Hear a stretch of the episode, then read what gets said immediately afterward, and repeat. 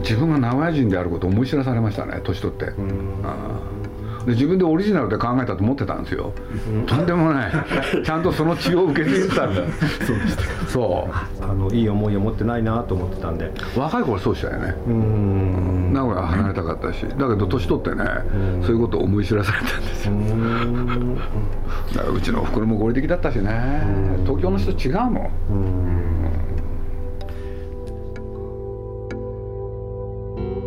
鈴木敏夫のジブリ汗まみれ。今週も先週に引き続きテレビ塔の歴史と秘話名古屋テレビ塔クロニクルと題してお送りします。名古屋テレビ塔の歴史や秘話をまとめた書籍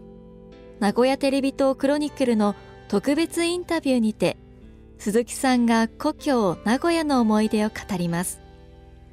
まずはこんなお話から。まあお親父がねまああのまあその時はサラリーマンだったらしいんですけれど。これで親父がね僕はまだだから1950年代の初めですかね。商売を始めるんですよ。でその商売は自分の勤めてた会社と取引するあの繊維なんですけれど。そしたらね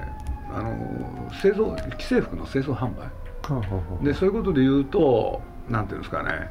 あの場所が必要だったんで、でそのね家をまあ引き払って。これでねおふくろの実家がねまああのすごいでかいお家で。これであの僕の記憶だとあのそのおじいちゃんというのは職人さんだったんですけどさっきの宮さんの旦那ですね、はあはあうん、酒屋さんだと僕は思うんですけれど、はあ、うちの家内がね「違うわよ」って言われてね 本当かどうも分かんないんですけれどただね子供ながらに覚えてるのはすごい人数でご飯食べてるんですよね。はあ、あのおかそのおばあ様というか、えーと、と宮さんのご実家というのは場所はどちらかは覚えてらっしゃる？あああの赤萩ですね。赤萩町って赤萩ってありましたね。東区。はあはあはあはあだからバカであの写真もあるんですけどね実は、はあ、あの本当でかくて。でそこのね一角をね、はい、親父が借りて、これで商売始める。これであるってでだから僕は幼稚園も実を言うとその赤萩？はいはい。うん、で僕幼稚園はねあの名古屋だと有名なあの野球で有名な東邦高校。はいはいはいはいそうあそこがやってる幼稚園があったんですよ。そこへまず1年入るんですよね。これで幼稚園の2年生になる時にね、はい、今度は親父もね、はい、新たに土地を購入して、はい、これで東区の大曽根南大曽根なんですけど。でそこにね今日構えるっていうのか。ほんで本格的に商売を始めたですね。で僕は6年生になると今度北区なんですけれど。ただまあ雑に言うとそこら辺ですよね、うんすみません、あの確認なんですけど、どうぞどうぞえっ、ー、と大丸えっ、ー、と昭えっ、ー、と昭和23年、23はいはい、はい、1948年ですね。7歳ですか僕。6歳から7歳歳でできたんですか？テレビ塔がはい29年にできました。そう幼稚園の上か小学生に上がるか。そうですね。でえっ、とテレビ買うのは早いってことはもうじゃあ小学校3年でした。あ小学校3年。まあ周りね、まずねある意見はあったけどみんな持ってなかったですからね、例のミッチーブームだとかあのオリンピックだとかその辺での34年くらいの前23年前、ね、前なんですよね、だからその頃は子供だから時間が長いんで、うん。多分その頃ってテレビ塔で電波出してたのって、まあ、NHK と,、えーと CBC とぐらいですかね。ぐらいです、うん、あそうなんですか。その頃だったら、はい、ちょっと遅れて今のメーテレのあれの教育テレビが始まる、都会もそうなんだ、まあだから民放ばっか見てたんでしょうね多分 テレビ塔にまつわる思い出、ね、そうですね。ちょっと何か一つ二つ。先ほどあの何何度か登られたっていうお話されてましたけど。学校からも行かされた覚えがあるしね。やっぱり学校というのは見学とか。ああだってだから小学校小学校で、うん、そういうことですよね。社会科見学っていうんですか、うん。うん。でまああのテレビ塔にまつわる思い出ろくでもない思い出で言えばあのうちのおふが一昨年かな92で亡くなるんですけれどね。で、まあ、当然名古屋の女名古屋で生まれて名古屋で育った。で最後にね12年間だけ東京来るんですけれど実は名古屋にいた80年間で。テレビ塔に一回も乗ってない登ってない。俺ね うちの袋がねあんなとこに登って何が面白いんだっつってねバカにしたのをよく覚えてるんですよ。もともとまあさっきご実家もじゃあ東区ならばまあいわば一番都会の方ですもんね。そうですね。つまり一番お膝元だからむしろそういうふうなんですかね。何だったのかよくわかんないですけどね。ただ、うん、とにかくねあの何て言うんでしたっけ？要するにそこのなんとかマークランドマークとしてのテレビ塔っていうのはまあ、あの辺りを、うん、まあ、友達と連れ立って歩いても、うん、とにかくあれさえ目指せば。あまあそうですね、必ずそれはありましたよね、あの名古屋戻るとね、なんとなく僕テレビ塔行っちゃうんですよね。今になったら。で今になるとあん中にね、うん、なんかあのなんていうんだなんかお店がいろいろできたじゃないですか。うん。うん、そう。あのただあれあの東京タワーとか通天閣とか比べると全然少ないですよね。あそうですか。あと思うでも、うん。うん、なんだお店とお店として、うん、お店としてね、うん、ちゃんとしてるってことで言うと、うん、今の東京タワーよりこのテレビ塔の方が素晴らしいですよね。あの1階のあのビアホールのあたりとかあのあの辺の。ビアホールじゃなくてあれもう少し上の方になんかいいとこがあったんですね。で夜景が綺麗に見える、まあ、テレビ塔さんからやっぱりちょっと話があって本作ろうっていう話になったんですけれどもその時につまり今のテレビ塔って電波塔としての役割をこれで終えてしまって、ね、でまあ、塔はもう瀬戸の方に大きいの作っちゃって今とりあえず FM ラジオくらいは出してるんですけどそれももう別にそのテレビ塔である必要ないと。うん、でこのまま置いておくともうずっと赤字になってしまうんで、まあ、今度どうしようかで、えー、っと一回まあ、閉めてこれもまあ正式発表にはならないんだっけえっ、とまあでももうあの閉めますっていうのは、うん、あのリリースされもう言ってるんですか？もったいない。あでいやそれで閉めあのでも1年ぐらいやってで、うん、今考えテレビ塔さんが考えてるのは耐震構造をちゃんとしてそれあれってあの道路の上に立ってるんですよね。中央分離帯の。だからこう要するにあの道路上の構造物なんであの商業地区じゃなないしあの何もできないんで今は法の抜け穴で電電波塔としてなんとかやってきたけれどもお店も入れられないしということでそれも完全な商業的なあのものにしたいと。でそれをそのためにはちゃんと耐震工事して国のなんか許可を取り直してということで考えてて、まあ、長い間ちょっと閉めちゃうんで。2020年ぐらいまではあじゃあまあ大したあれじゃないですよ。10年もかかるわけじゃないあまあそんなには。12年結構ね東京だってね、あの新しい何でしたっけスカイツリースカイツリーできたじゃないですか、でもこの後に及んでもね人気あるのは東京タワーなんですよ、うん、だからこれはぜひね、もうテレビ塔さんに言いたいですよね。やっぱり名古屋のシンボルのですよ。うんただうんあのまあちょっとそこでなんですけどそれでデザイン的だとかそういうようなことも含めて国の一応あの文化財にも指定をしてもらいたいというその動きも実は海面下でやってるんですけれども、まあ、こういうのもその一環でもあるんですけれども結局何がやりたいかっていうと今までこう、うん、商業的にも。ということでデザインも実は建築的にも東京タワーにも先に立ったしあのー実はいろいろ構造を考えると建築的には非常に優れたもんだったってことをアピールしたいっていうことがあるんですけれどもなんとなくデザイン的に見るとあんまりこう一般受けするデザインでもない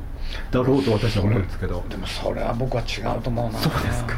あのやっぱりね僕子供の頃でそうやって言われたからちょっと突然思い出したんですけどね、うん、東京タワーができてそちらが333メートル、うん、そうすると名古屋のテレビ塔が追い抜かれる、うん、やっぱりそれはねちょっと悔しかったり寂しかったですからね。とはいえ、うん、ここまで続いたテレビ塔でしょ、うん、そしたら変えないでほしいですよね。やはりあの形のまんまで。やっぱりね、なんて言うんだろう。日本ってねこれまで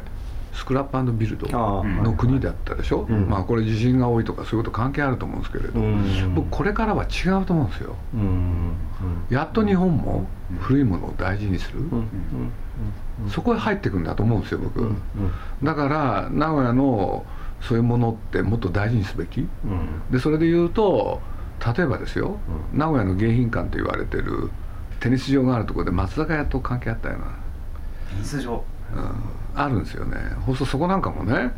ちょっと行ってみたら、ちょっと寂しかったんですよ。汚くなってて、うん、要するに名古屋のそういう古いものを大事にすべきじゃないかっていうのは僕の意見ですけどね、でその一つとしてテレビ塔って大きいですよ、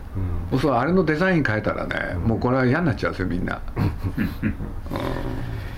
あのさっき文化行動の話もあったし、まあ、私の時だと私の時も文化行動もありましたけど地下街がどんどんできてきて、はいはい、みんなまあなんかあの栄行くとデパートも丸栄オリエンタル中村とかあったんだけどななんとかみんなもう地下街みんな歩いててでその時にまあやっぱりテレビ塔はすぐそばにあってでもまああって登ることもまれにあったけども、まあ、自分からあんまりは登らないでっていう。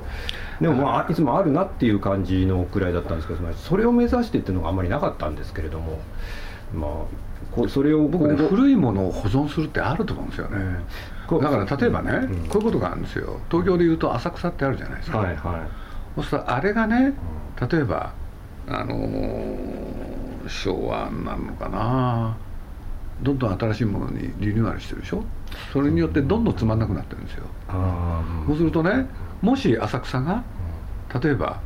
えー、100年間誰も触らなかったら、テーマパークですよもう。絶対そうなんですよ。だからね皆さんわ一番忘れてるのは京都奈良ですよ、京都奈良ってね、実を言うと東京ディズニーランドなんかへでもない、ね、日本のテーマパークですよ、みんな来るでしょ、うん、それなんでかって言ったらね古いからですよ、そうするとね、名古屋でそういう古いものを選別して、それを残すっていう運動の方が僕は大事だと思うんですけどね、うん。それは裏側でね何やるかともかく、だから僕はまああの中日ビルがなくなるでしょ、うあれなんかですらね寂しいぐらいでね、やっぱり古いものをどうやって残すか、あの古いっていうのはそこが一時はつまりなんとかちゃんと役に立っててでもまあ1位はランドマークだったものが古くなってでもまだランドマークであるっていう、まあ、また新しい意味持つっていうようなことでしょうか。僕はこれからの日本ってそれしかないと思ってるんですよ。だってもうね日本ってね先進国じゃないでしょ、うん、僕はそう思ってるんですよ、うん、そうすると日本の歴史の中でね近代史近現代史の中では初めて、ね古いものが尊ばれる時代に入ると思うんですよ、うん、そその時に名古屋の中で何を残すかですよ、僕はそう思いますけどね、あのなんか「千と千尋」の時に、まあ、あの舞台がテーマパークだったんだけど元はテーマパークだったんだけどそれがサビで、うん、残骸っていうなんかあそこでああいうなんかまあまあなんか、その妖怪が住んで なんか別世界になってるっていうのはなんかすごい面白いとは思いましたけれども、うん、新しいテーマパークって誰も欲しがらないって気がするんですよねやっぱり自分たちの気分の中でね、もうストップしたいんですよ。ああもうね先行きたくない。保守的にっていうことですか？あのね皆さんなんて言ったらいいかな例えばヨーロッパっていうのを考えると分かるんですよ。ヨーロッパってね、うん、要するにかつて繁栄を迎えた、いろんな時代があったでしょ、うん、まあ、特にイタリアなんかそうだけれど、そうするとそういう国がねダメになった時何やるかって言ったらそこで作られたものをね、えー、なんだあの目玉にしてそれで観光都市やるんですよ、そうすると観光っていう時に何が大事かって言ったら古いものなんですよね、そうすると名古屋の観光っていう側面をやっぱもっとみんな考えるべき、っていうのは僕の意見ですけどね、飛鳥神宮はじめ。飛鳥神宮だから例えばね明治村ってあるじゃないですか、はいはい、やっぱりあれ面白いですよ。面白い、うん。あれ名古屋持ってこれないかなって僕なんか思ったりしますよね。犬山じゃなくてあれを名古屋に持ってきちゃうと、街中にあれ自体が本当に街中に街っていうか街並みになってたらすごいですよね、だってみんなねスクラップビルドの時代が終わった、と僕は思うんですけどね。だから、名古屋でもやっぱり古いものをもう一回見直してみたらどうかと、うん。それである特徴を作る、うん。すいません。ちょっと戻しちゃいますけども名古屋城ってまあテレビ塔よりもむしろ名古屋のランドマークでは今あると思うんで、まあ、その木造の話とかも出てくるんだだと思うんですけど名古屋城についてはちょっと例えばテレビ塔と比べるというだけでもなくてはいいんでですけど。いやまあ僕北区へ移ったら名古屋城ってすごい近かったんですよ。そうですね大津で、うん。ああ黒川すぐそばですね。だからまあ木造だろうが何だろうが、あれがあるっていうのはいいことですよね。で僕はコンクリートで作ってやって全然問題ないと思ってるうん。で、んほんであのあのお堀端うん。で、まあ、うちの親父なんかもその仲間だったんですけれど実はじいさんたちが集まって将棋大会やってたんですよね、いい風景でしたよね、うんうんうんであのなんだあそこのなん何公園っていうんでしたっけ？お城なんとか公園。名城公園。あやっぱりいいっすよね。うん。犬の散歩に最高だしね文化財として登録もあの指定も受けたいんですよね。いわば国宝みたいなものにを目指してて。はい。それをするとまあだけど形変えられない。あのね東東海学園っていうとこ行ったんですけれど、ねあそこの行動なんて本当にいいですからね。すみません私後輩なんですけど。そうですか。あの あそのあれまだあそこだけ残ってるんですね。はい私があの中2の頃にあそこ中もう改装して体育館だったり講堂だったりしたところきれいにして学食もあそこの中に作ったんですけど、僕らの時学食ないですからね。あの冷暖房どうなったんですか？あの私の時はまだなかったですね。本当寒かったです。寒かったですよね。暑かったです冷暖房なしで。うん。でも僕はあの文化祭は好きだった。はい、うん。大好きでしたよやりたいことやってましたようね、ん。私ちょうど生徒会をやってたんであの やったんですけど。実施する側だと、まあうん。多分名古屋で東海行って恵まれてたなと思いますが私はなんて言うんでしょう環境というか、まあ恵まれてましたよね、えー。でまあやっぱりこうこれとは関係ないにしてもあのあそこでのことがあってもやっぱりあの、えー卒業生みんななあの影響は絶対受けるというか、まあ、名古屋で東海でっていうのでは人間性変わるなという気がするんですけれども。まあ僕僕らの時はろくでもないことばっかだからな。必ず高校の修学旅行で事件が起きてましたよね。ああまあまあ我々もそうでしたけど。あそうでした？あのええまあうん。僕らの前の世代がね1年先輩がね阿蘇山であの集団で喧嘩なんですよね。あで関東学院っていうのはこっちにあってはこれでね阿蘇山の山でわー。結構さ。これで僕らの時には二度とその不祥事を起こさないようにっていうんで ところがその夜ね阿蘇山でやっぱり事件が起きるんですよ。当時あのみんな部屋に分かれて寝るじゃないですか。そしたらあのガードマンの方をね、まあ、誰が先導したんだか縛って。あのある部屋にガードマンをね何人もそこへ閉じ込めて俺で鍵かけ鍵かけちゃって映画みたいな話これでお酒を全部引っ張り出してね。で酒盛りしたんですよね。ほん。でねあのなんだた退退学とそれから留あの何でしたっけ定額がすごかったですね。まあすごい今考えると面白かったですよね。あの正門のね出て左側にね定食屋があったんですよね。伊勢屋ですかであそこで僕ね、はい。高校3年間はい。土曜日ごとにはい。飯食ったんですよね、は一回もお金払ってないあ、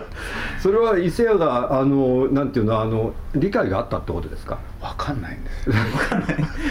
どうやって食べた後どうやって出てったんですか？みんなで行くでしょ？みんなで行くでしょ、はい。で注文するでしょ？ほんで食べ終わるでしょ？ごちそうさんって言ってみんなで出てっちゃうんですよ。みんみんなお金払わない。誰も払わない何だったんだろうと思って。後でお母さんが払ってたとかじゃない？いやない。だから何だったんだろうと思って、でもまあそれは私たちもみんなで喫茶店入って最後にじゃあ俺たちっていうのは適当にお金出し合って最後にやつが割り食っていくと絶対足りないからそいつが出すとかっていうのはありました。これで僕高校2年の時はね、はい、あの文化祭、はいそうあれ学校からもお金出るけれど、うん、みんなからもお金集めたじゃないですか。OB からね会社でそのお金で、うん、要するにあのなんだ仮装行列と、うん、看板作んなきゃいけなかったじゃないですか、はい。そのお金が全部僕のとこに来たんですよ。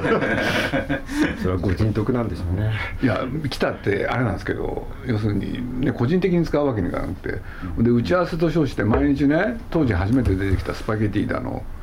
ね。うどんだの、はいはい、食いまくってたら半分以上なくなっちゃったんですよね。で困り果てたんですよ。これでいよいよやんなきゃいけないでしょ？で一回も打ち合わせなんかしてないわけですよ。でこれ結果としてはね自慢話めくんだけれどもうしょうがないって。で縦看板ってねあれ50枚でやってたんですよねベニヤ。これで僕 F 組だったんですよ。F にすれば枚数減らせるんですよ。F にすれば減らせるで F っていう縦看板作るんですね。であの今度仮想行列金がないでしょ？で昔ね BC 紙とかなんか言ってこのでっかい白い紙があって僕が思いついたのがねクラス全員であの中心ぐらいやろうって言って。そうそれでね紙紐作るんですよ、ワイシャツの上にこの紙紐、それで下はトレパン履いて、これであとビニールの中にね絵の具でね一人一人があの血袋を作ってでこれをお腹に入れといてこれで竹でこのね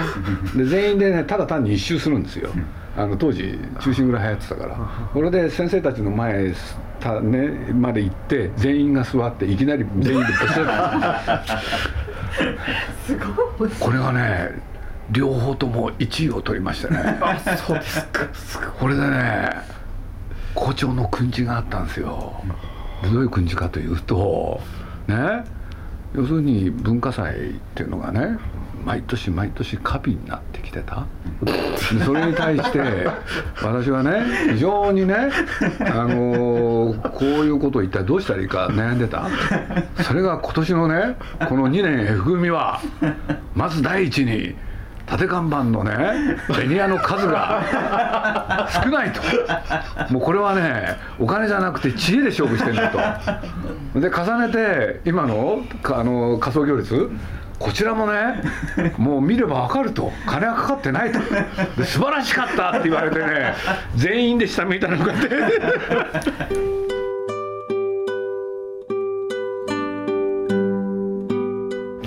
僕らの時に、まあ、人数多分740名なんですよ。それ多いです。私の時550名でした。740名でね